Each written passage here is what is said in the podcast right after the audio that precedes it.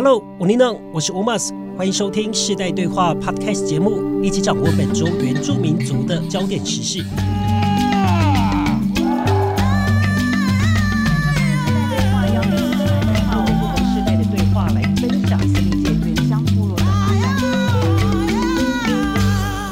好，Hello，大家平安。那今天要直接进入焦点访谈。好，最近呢，这个台湾校园是出现了很多的舆论上的争议啊。从四月底呢，可以看到台中一中的园游会摆摊的事件，那一直到最近的台大校园，那我稍微带过一下呢，这个事件的前情提要呢，要从这里来说起啊，就是台大学生会从四月中旬开始呢，就举办了言论自由月的活动。而当中呢，就出现了一个布条，上面写着“啊，火冒四点零五丈”。那他的申请说明书呢，则是写着“原住民特权是政府对平地人的暴政”。那乍看之下呢，一般民众呢，可能还无法察觉到这个四点零五丈跟原住民族到底有什么样的关联性呢？那原来呢，这个四点零五就是一点三五的三倍，而一点三五的隐含的意思呢，就是原住民学生。啊，升学保障在这个升学管道当中加分的百分之三十五。那这样的言论呢，有人认为呢，啊，这也是一个升学政策的讨论的范畴。但也有同学认为呢，这是一种简化、片面、污名、去脉络跟标签化的方式来理解这个加分制度的政策。那不止无法促进族群间的相互理解，啊，甚至可能间接造成原住民学生的伤害，也加深校园内对原住民族的歧视。那我们今天呢就很高兴，特别邀请了这个台大的原住民学生反歧视行动小组的成员，然后跟这个嘎定要来为我们分享这个整体事件过程的看见跟想法。来，欢迎拉后。来吼，大家好，我是拉后，然后我现在是台大的学生，就读社工所。来，欢迎嘎定。来好，我是嘎定嘎姑，我现在是社会系的大一学生。好看你们的名字，你应该都是阿贝族吗？哈，没有错。OK，那我这边呢，就针对这个议题，就直接来讨论了哈。是，就是我真的很想了解啊，来聊聊这个台大的这个言论自由月，那它是一个什么样的一个活动？它想要达到什么样的目的跟意义是什么？是当初这个台大学生会在举办这个言论自由月的时候，主要是想要来让大家来思考到底呃言论自由的内涵是什么。那我们比较过去看到说布条好像都是那种街头上会有抗议，然后讲自己诉求的一种呃物件。对。但学生会就想说，透过这种方式，让布条不要只是抗争的这样子想象，而是说它可以让大家去表达自己的想法。那学生会的想法也是比较是说，针对一件事情，我们可以有不同的想法，这是我们身为民主国家非常重要的一件事情。对。所以才想说，那透过一件的呃每个人的申请人的表达，那他可以去触及。不同人的讨论，那就有讨论才再来反思什么叫做言论自由。这听起来是很正面啦。对啊。那我不晓得说，嘎定，你第一次看到这个布条，你有什么样的想法吗？我第一次看到布条，我就一直呆呆的站在前面一直看。然后那时候就其实我其实应该是已经一个一两个礼拜我才看到。然后那时候就有我就问身边姐姐，他们说可能在讲。加分制度，然后我就拿起我的手机计算机，就一点三五乘以三，因为是火冒三丈，然后乘三，那就发现哎，就是四点零五，就才发现这个跟这个一点三五是有关系。那我不晓得说那个，然后你觉得这样的言论跟言论自由，它是符合它的范畴吗？或者说你觉得呃有什么样的差异？呃。我觉得先回到一个言论自由，有有不同人有不同的见解啦。对，有人会认为说言论自由，那你所谓的自由就是要百分之百的可以接受任何各式各样的言论。但在大部分人的眼中，或许言论自由它就是要以不伤害别人的自由叫做自由。对，那当这个这个布条摆出来的时候，它事实上就是伤害到了很多原住民的学生，而且光这样的布条一在网络上发出来的时候，其实有更多不理解原住民升学优待政策的学生们。他们就会有更直接的那种批评性的言论，其实是让很多原住民学生在网络上是很受伤的，所以这个们就会不符合我认为的言论自由的意义。对，但我不晓得说，呃，当时发生，我刚刚有稍微前情提要了，那你可以大概，因为你们是身在当中嘛，嗯，不晓得说当时发生的一个来龙去脉，然后我们学生是怎么样子去反映这个事情的。当初，呃，对我来说，我是比较后面才看到，因为我是在网络上才看到这个。因为你知道研究生期基本上我的生活只有在研究室跟全家买午餐的时候，所以我不太会去学校其他地方。可是我是看在网络上看到这个，然后才了解到说，哦，它有一个意涵叫做原住民特权是平地啊、政府给平地人的暴政。对，然后我才想说，哇，这件事好让人生气，可是又觉得说。能怎么办呢？明明那么多学生好像也在意这件事情，然后引起很多，比如说像《亲爱的汉人》或是其他的 podcast，他们都有在开始都关注这件事情。可是台大的学生，我们怎么想的，一直都没有回应，所以就想说，那我们好像应该要把大家聚集起来，一起去想说，那我们可以怎么来回应这样一个布条？于是我们就组成了一个台大原住民学生反歧视的行动小组。对，那这些组成的包含来源蛮多的啦，就包含了台大校内原住民学生，还有一些关注原住民议题的非原住民学生。那我们想说，那既然他用布条来，那我们就用布条回。对，然后那边是一个历史不正义的场所，那我们就要从那边变成一个历史正义的场所。所以我们就想说，我们就在那个布条的位置，然后开始喊起我们的诉求，这是我们的行动的开始。这样。那这个布条现在还在吗？哦，已经不在了，因为这个言论自由月的活动已经结束了，所以校方已经请学生会把所有的布条都撤下来，包含那个火火冒四点零五张的布条。呵呵，所以到现场已经看不到这个东西了。对，那刚然后算是研究生嘛，嗯然后嘎定是大一的新鲜人。那我不晓得说你在这个类似的这样的状况，你算是第一次碰到吗？或者说你自己求学的经验有没有碰过类似让你觉得哎有点呃不太舒服的这样的一个言论？你的想法是怎么样？就是比较是偏，如果在生活面的话，就是有些同学可能会，比如说我遇到的歧视事件，就是测八百公尺的时候，然后就是有点下雨，然后就有同学说，这时候就是要叫原住民下去跳奇遇舞之类的话，就是在我大一的时候遇到的，呵呵哦，就是在最近发生的上学期上学期发生的。对对，那你这一次的话，因为你现在是大一生，那你看到的话，你也觉得应该我们怎么做？哦我那时候在看到布条的时候，我是上礼拜二，然后上礼拜三我就有做行为艺术的方式去回应，然后我是，然后行为有三个人，然后其他两个也是非原民，就是我们就是希望我们可以用我们的身体在现场，在政治的空间里去做我们想要表达的。那我们主要是透过摩擦身体的摩擦跟画火柴的画完的烫去烫身体，就是希望就是表达是言论看起来他感觉不痛不痒啊，他可以笑笑就走，他也没怎样，但是他其实听到的人或是受伤被针对的人，他其实就是跟身体的伤一模一样。然后当代很多医疗研究都指出，就是歧视其实会长期对身心的健康造成一定很严重的影响。对，那其实言语的伤害有的时候比肉体的伤害更严重，甚至他的呃留下的伤疤啊、呃能不能够呃呃疗愈，也都是一个要讨论的议题了。嗯那除了啦，就是说这个台大言论自由月的这个活动争议，那最近也有一个很红的议题，也是在这个台大啦，就是这个台大经济系的学生会的正副会长的选举证件啊、嗯当中呢，其实针对了很多呃不同的群体，有有有提到啦。那当中呢，也特别针对到原住民啊，或者是侨生跟体育生，他又提到说要减少这个入学名额。我不晓得然后你怎么看？呃，想先回到刚刚学生会这一块，就是学生会，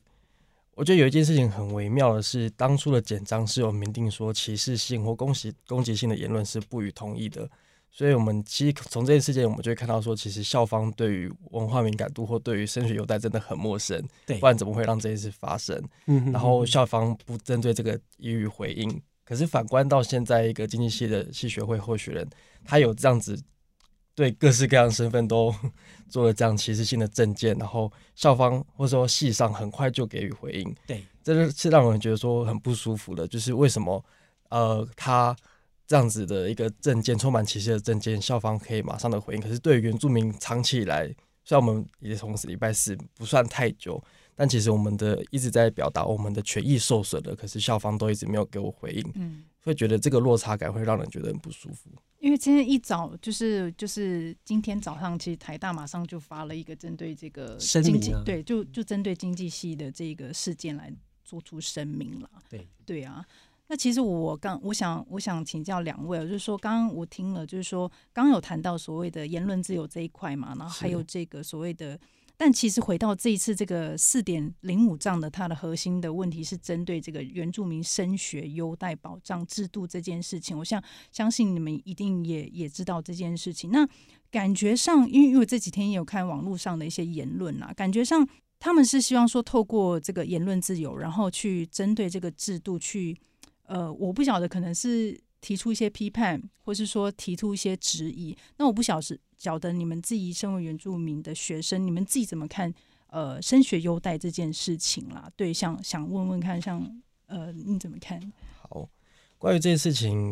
因为我昨天到佛光大学去分享，也是谈歧视的主题，嗯对也有学生问说，我怎么看加分？对，就蛮多人其实关注这件事情，包含原名跟非原民。那在我自己看来，我觉得制度一定可以谈怎么去调整，可是它一定要建立在我们互相理解它的脉络是什么，才有办法来谈这件事情。嗯现在很多的呃，包含的老师或是非原民的学生，甚至是非原民的家长，他们对于这个政策就是说，哦，原住民有特权，或是他们有优待，因为我们的政策是这样讲嘛，优待性差别待遇。但这个优待事实上是建立在我们的社会地位不平等的状态之下，就是说，我们今天不是因为我们跟主流群体一样享有相同的经济、健康、政治地位，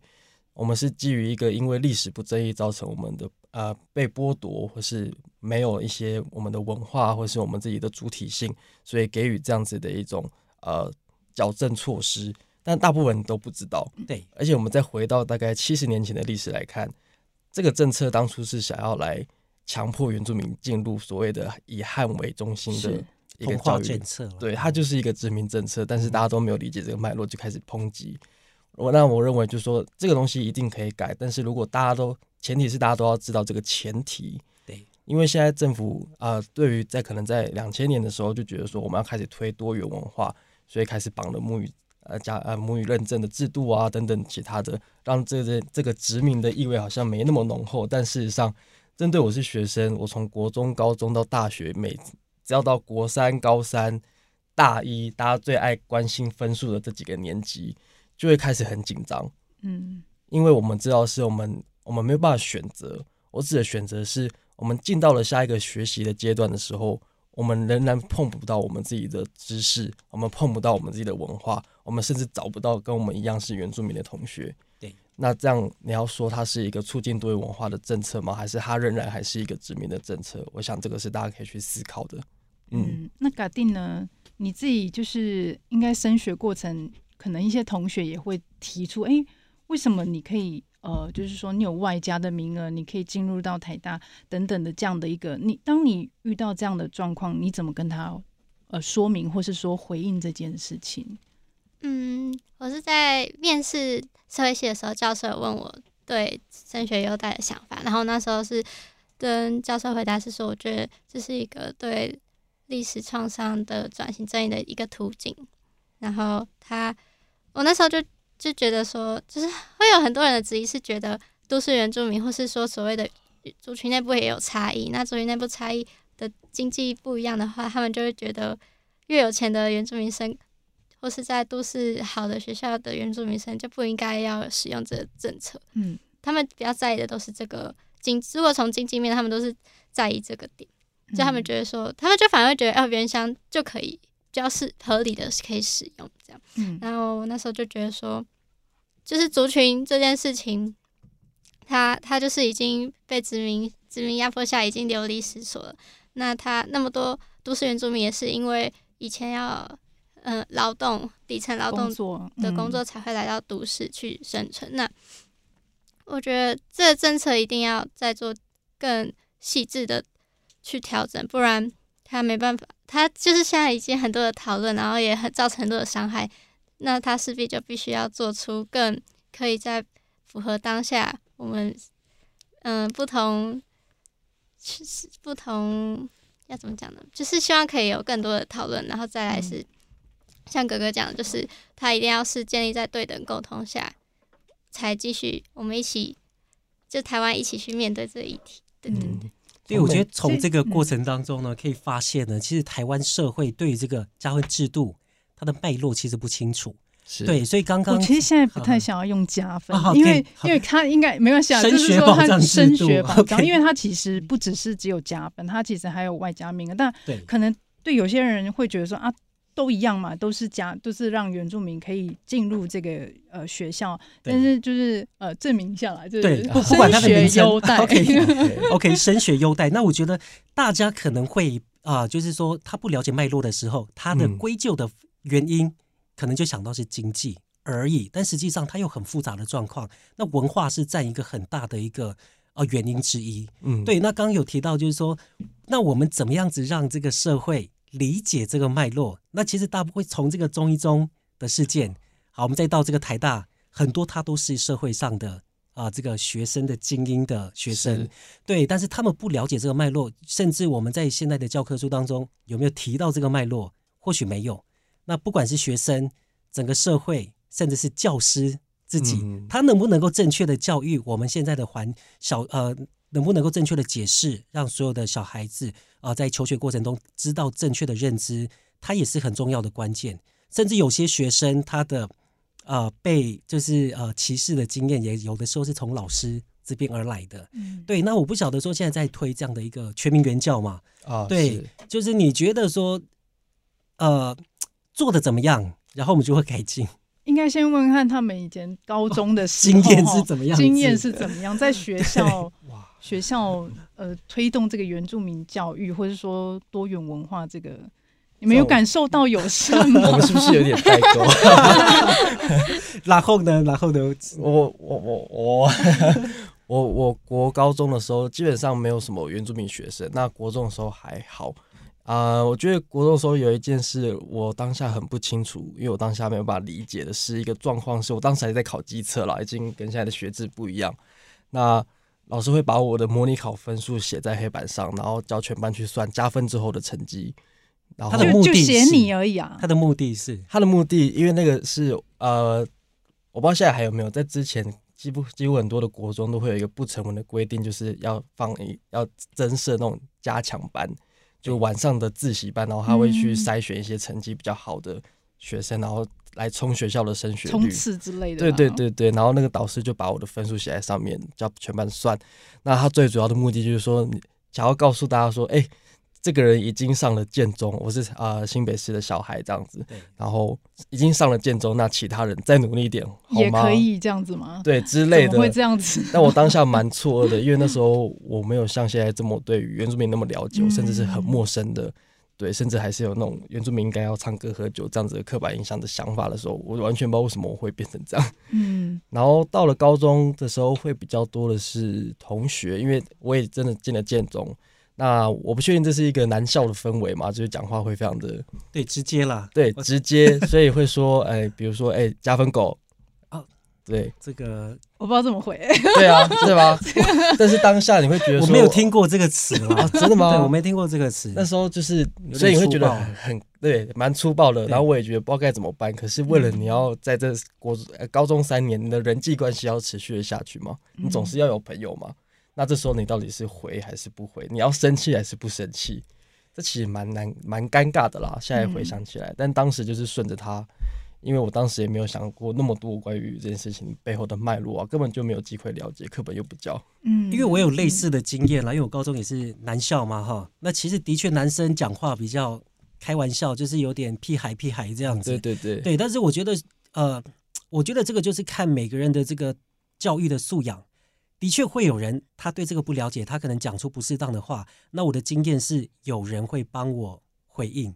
那我的处境可能跟你有点类似，但是我呃，我我我当然知道说你原是谁帮你回应呢？哦，我同学帮我回应，哦他说不不该这样子讲话。怎么说呢？我们的的这个应对进退，相较来说没有那么的冲嘛。我们也就是笑笑的说，对，不应该这样讲，所以也没有很直接的告诉他说这个是很就是很冲的，这去跟他回应。嗯对嗯，B B G 也是朋友，那这就有点像我们讲的所谓的围歧视或者是隐性偏见。他可能本意没有这个意思，但是这个社会告诉他，可能这样子讲话无伤大雅。嗯或者说这样子讲话，他就开个玩笑啦，他没有没有这个敏感度在中间，所以是对他，我我只能说啊，他也是我朋友，他可能不了解。那未来希望有机会，他可以理解的时候，我们未来的学弟妹不要有这样的一个待遇了。嗯，对殊不知台中一中，对，殊不知呢，现在呃，我觉得就是这个教育的氛围，刚好这些问题都浮出来嘛。那我觉得也要做一些回应，尤其在今天啊，嗯我看到那个啊，你们啊，你们的这个啊团体哈小，组，对对对，小组有做一个声明嘛，就是希望就是学校或者是学生会有一个类似一个呃处理这个问题的一个组织。是。刚好台大在今天呃也提呃发表声明了，也特别强调就是说呃会有一个呃这个叫做成立相关的委员会嗯，来处理类似的事情。你因为觉得目前好像嗯依依据那个台大的那个一些惩处的办法，只有有嗯只有那个性平部分的，那其他好像没有针对，比如说呃族群族群的歧视啊对这种的部分，好像嗯没有这个。嗯。嗯嗯，对，你觉得得学校今天做出的回应，你的看法是怎么样？有看嘛？有在看那有啊个会议有看啊，就是感觉有写跟没有写一样。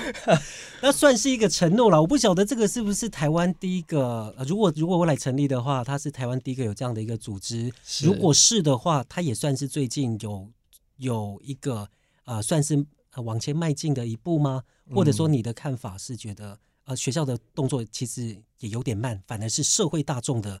舆论才造成他不得不这样的回应。是，我觉得，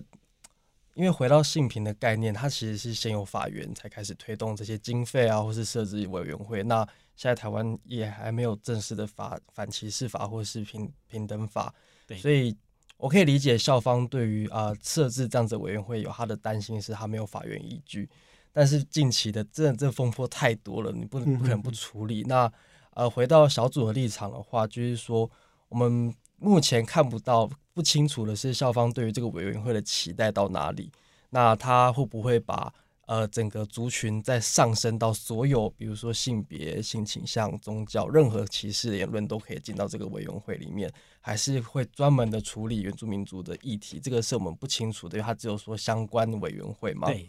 对啊，那这个是目前还没有办法去判断。但是回到小组的立场，我们是希望要有一个可以针对原住民学生的申诉的管道，因为就像啊，最、最近我在可能在那个会呃会场在讲的是，原住民没有很喜欢抗议，我们也想要好好念书，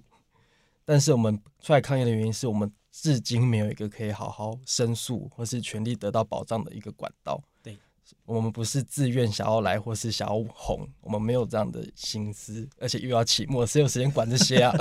对啊，所以我要说的是，我们希望呃校方的委员会还是可以有这样的申诉管道。那除了这个以外，因为会觉得说这样只处理救济权啊，或是权利受损的时候，它又相对的有点消极。那更积极的可以做什么？其实现在如果教育部在推全民原教的话，那是不是除了原资中心以外，也可以有别的单位来做全民原教？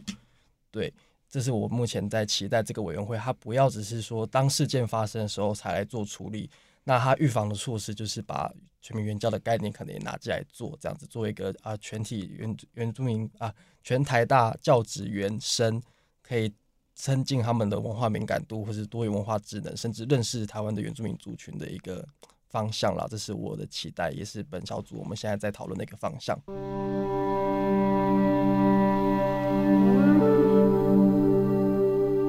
世代办公处报告，世代办公处报告，近期各县市政府陆续前往部落举办了国土计划说明会，其中国土功能分区划设为何，与部落居民居住、土地使用影响甚大。这次的国土计划要如何来解决原乡部落内部的居住问题？身为族人，我们可以如何来参与国土计划 A、B、C 启动国土功能分区划设作业，一起守护自己的土地与家园。邀请您收看每周三晚间十点首播的《原氏世代对话》。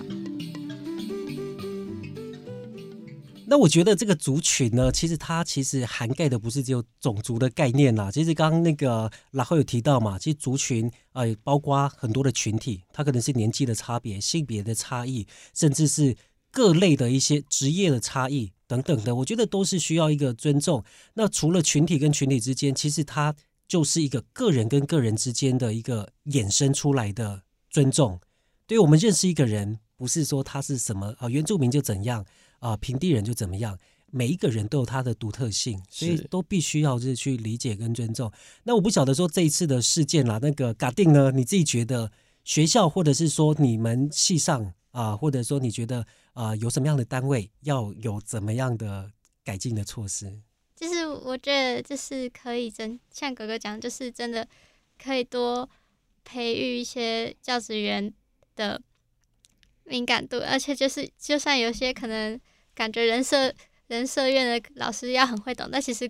我今天有上几堂课，老师也有在讨论，但我觉得他讲的也没有特别好，然后我就有点失望。我想说，哈，这个科这个科学老师不是要更懂啊？但是他可能就只有讲到三分之二，对，然后我就当时我现在有点啊，有点难过。对对对。所以其实所以嗯老师怎么讲啊？我很好奇，老师会怎么针对这件老事情？师有讲知名脉络都有，只是他在都园跟原乡他自己还在思考这个议题。哦对他就是，而且这个议题又是在呃可能所谓的竞争攻击主义下的教育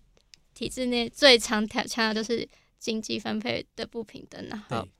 所以他们都是在讲都园跟原民，然后老师这目前还没有他的想法。对，我觉得这有点危险。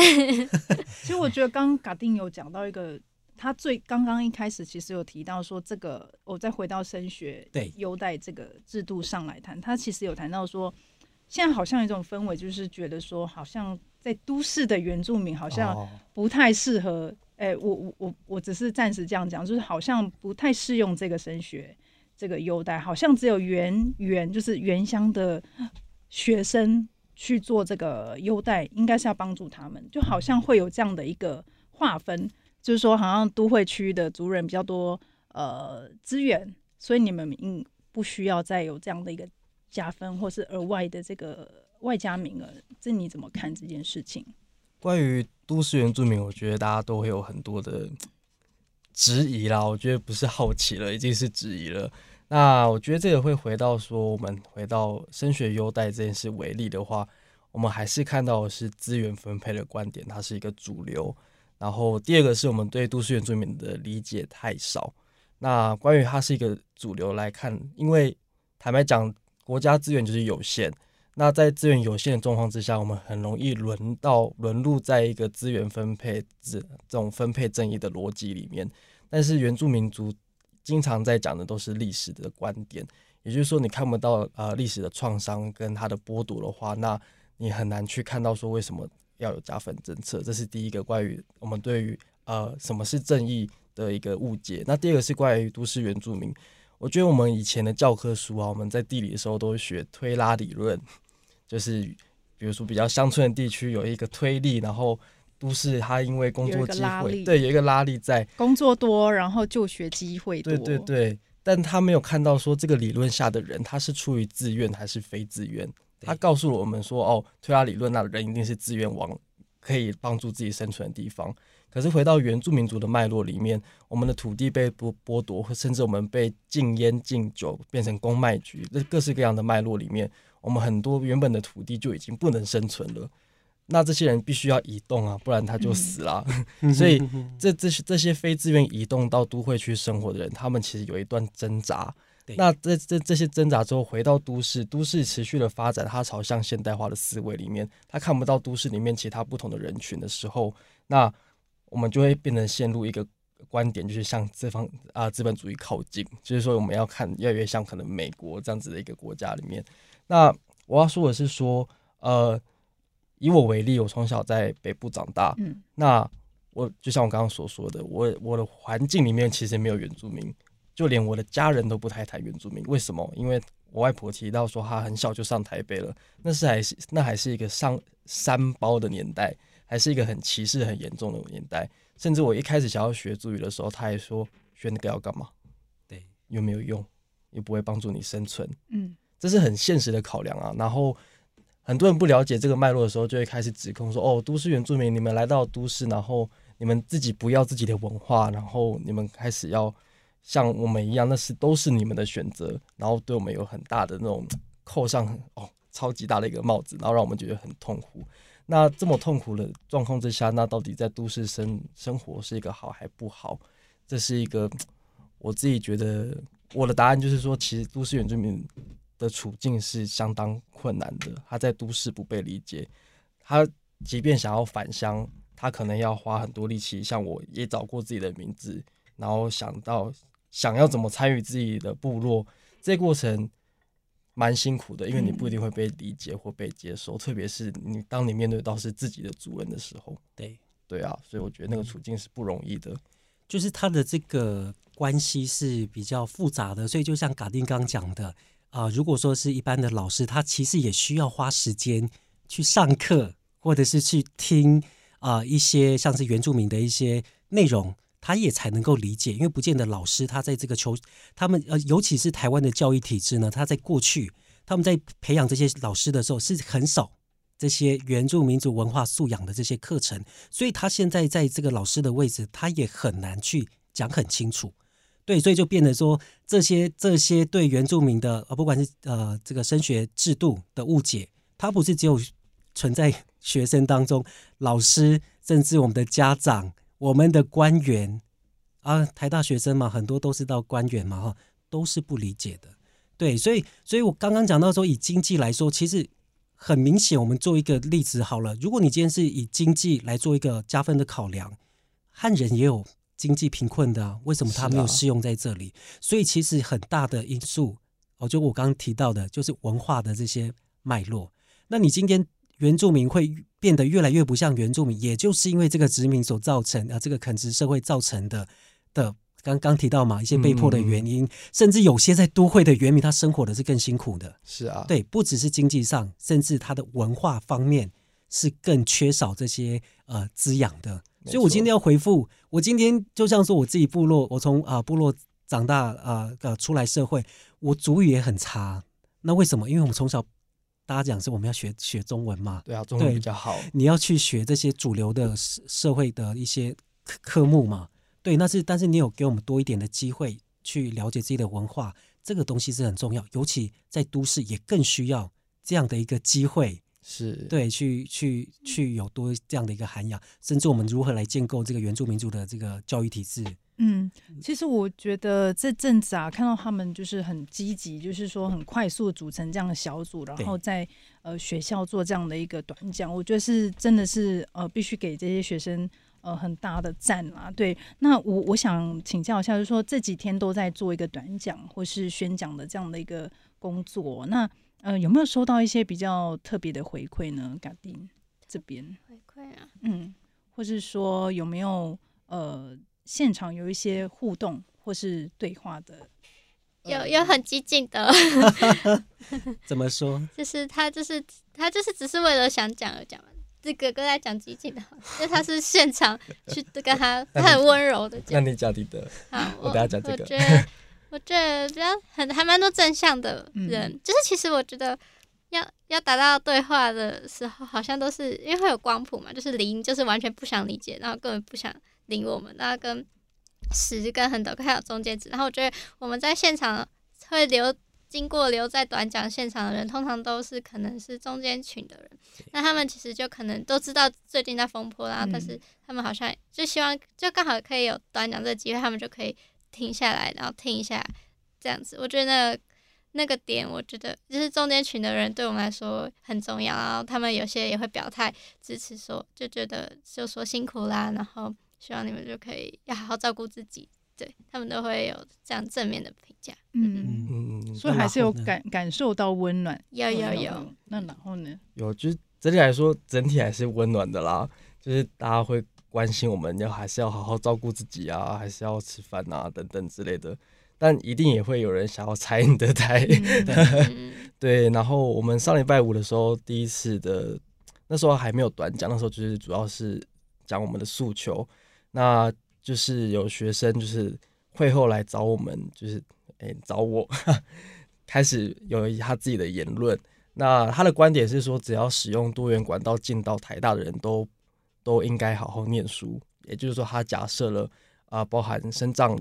生藏生，然后呃翻新入学，然后包含原住民使用升学优优待的一个政策的人，都应该好好念书。就假设了这群人是不念书的，然后不好的，没那么优秀的。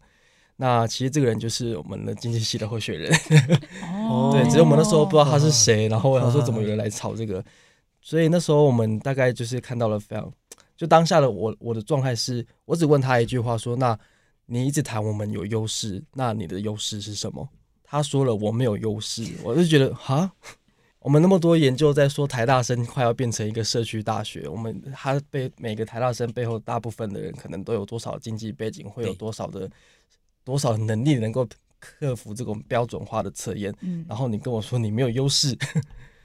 然后他就说，对，他就觉得他没有优势，就让大家觉得非常的错愕。嗯我们现在在谈说自我觉察，然后看探索啊、要认识不同的族群，对于自己的身份或自己与生俱来那些幸运，或是你的爸爸妈妈、家长帮你累积的那些呃资本或嗯资产，父母银行啊，对啊都没有看到的时候，你还说自己没有优势，我们觉得啊，真的要加油。这这可以体验，就是说，呃，一般的学生啊、对于这个社会的啊、不管是这个呃社会群体的观察，而且我不晓得他说嗯。进来要好好念书的意思是什么？是因为因为他他已经假设说，透过这个多元管道的学嗯。生，可能相较来说是比较嗯，啊、没有念书的，是。所以他还是觉得进来要以分数嘛，就是要要读好书，然后要有很读好的书这句成绩。这句话是 OK 的，适用所有人啊，是没有问题。是。但是你针对诶特殊管道的，那其实对啊，就像你刚刚讲的，他可能已经做了一些假设。嗯是，啊。对所以你们小组的活动会到什么时候？就这周嘛。对，我们是希望校方高层可以来，因为我们其实也在着手写我们的意见书，就是提供校园说具体来说怎么做。因为我们知道学校是一个很懒惰的地方，嗯 你要他自己去想，他可能也不一来可能想想歪掉，反正就是二来他们没有这个力气啦。嗯，所以我们正在着手这件事情。然后有没有要补充的？我觉得有一点可以讲的是说，关于学生辅导这一块，就是身心资源啦。因为我们就谈说，身心伤害已经造成，就像刚刚嘎定说的，歧视的伤害，或是呃那种言语的伤害，它跟身体受伤一样是会痛的。那这样子的一个后续的阴影是什么？校方能够接住因为歧视、因为原住民族歧视带来的伤害吗？那我们过去的经验是没有办法的。怎么说？因为当我们谈说我们族群认同好了，比如说呃，有人是文汉原汉混血，有人可能是原原混血，他有可能有可能是在都市长大的原住民。每个人生命经验不一样的时候，那个身份认同的复杂程度会不一样。对，可是可能在一个西方知识为主的一个咨商师或是他心理师，他们可能会把它单纯的觉得说这个自我认同的问题。那比如说他可能想要有寻根这样子一个过程，那关系跟部落的关系是什么？跟家族的关系是什么？这个东西是要回到脉络里面去谈的。可是对于一个西方建构出来的智商知识，他可能会把它当成说这是人际关系的问题。所以呃，有另外一点，其实我们也想要谈的是说，那呃多元文化智商或是有没有针对原住民族适合的文化有文化敏感度的智商，是我们一直希望校方能够给给予的。那这个其实之前就谈过了，只是校方没有说，就说可能没有这样的预算啊，或者说目前没有这样子的可能性。那这次事件爆发了，我还是想要呼吁这件事情，应该还是要有这样子的方式，不然校方没有办法接住原住民学生。对，那你原住民学生顶多就只能找同文层，那同文层大家也都忙，不可能 always 都接得住。那哪一天接不住的时候怎么办？这是我们很担心的一件事情。那希望说，像是原住民的，像立法委员啊，啊，像是这个法源的定定，我觉得也要去回应到这件事情。对，那我不晓得嘎定有没有要最后补充？最后补充啊，嗯，我觉得就是，嗯，这几天就是都还蛮内耗的。我说个人经验啊，对，很内耗。然后，但是大家表面上都还是很都是面带微笑，但是我知道大家内心都会有自己很很难过的这时刻。然后我觉得，嗯，这是一个很很重要的学习的时刻。然后台大，我觉得台大是一个。就是以前也是圆运的重要的场合之一之一，然后我觉得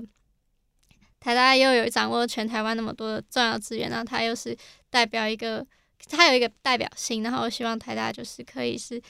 可以成为一个首要推动的一个场所，让大家因为其他其他学校就可能会更有晋升效果，或是其他学校也不敢谈族群这件事情，所以我希望台大现在正在吵这吵这件事情，那我我就希望我们就可以继续往正向的地方迈进。然后这样就可以进而影响其他大专院校、其他国高中，对对对。嗯，那我觉得呢，就是身为这个台啊、台湾的这个首府啦，那我其实之前有就听过一个研究哈，他就讲到就是说，其实像大学这样的一个校园，它应该要具备多元的不同的背景的人存在在这个校园当中。你在里面的学生呢，你未来在从事相关的各种的专业领域，你才能够有不同的啊、意见或者是背景。那如果里里面很多从从这个从这个官的人啊，从政的这个呃精英，那其实你在求学过程当中，你认识了原住民啊，我认识了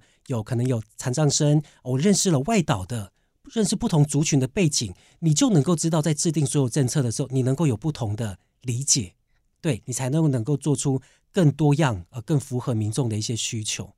对，我觉得这个是一件在台湾的校园很重要的一件事情。嗯，对，那我对们节目也接近了尾声，那不晓得达尼伟有没有这最后一个小小的结语？这样，结语吗？其实我刚听到嘎定讲，就是说内耗这件事情，其实就是我觉得像这种事情啊，呃，很多人都会在网络上想要就是说倡导这个正确观念，跟一些网民们。就是，但是我觉得很明显，有些网民根本就是来乱的，就是他就是想要引起呃学生原名的学生们的这种呃，我觉得是故意的，所以我觉得有的时候呃，当然我也我也是一个问号，就是说到底这个东西在网络上要怎么去处理哦？其实真的对学生来说是蛮内耗，因为他们学生们很想正正式的跟这些人讲，为什么我们需要有这样的升学制度？为什么我们的政府的政策有哪些缺失，导致我们今天的这样的状况？对，那呃，我可以很感受到那个内耗啦，但是我觉得还是不要放弃啦。就是说，你们的，我相信你们呃这阵子做的这样的一个倡议，一定是会有回报，而且会有呃正向的一个回馈的。对啊，好啊，那今天的这个访问呢，我们就到了一个尾声，那就非常的感谢这个拉 Hoke 谢谢，谢谢还有嘎定。好嘞，好的，各位听众呢，如果你有想要讨论的议题，可以在 Apple Podcast 下面的留言告诉我们，让我们知道那你想了解的原住民族的议题。那或许有机会呢，我们可以安排讨论分享。那我是 Umas，我是达尼夫，我们下次再见，拜拜拜拜拜。拜。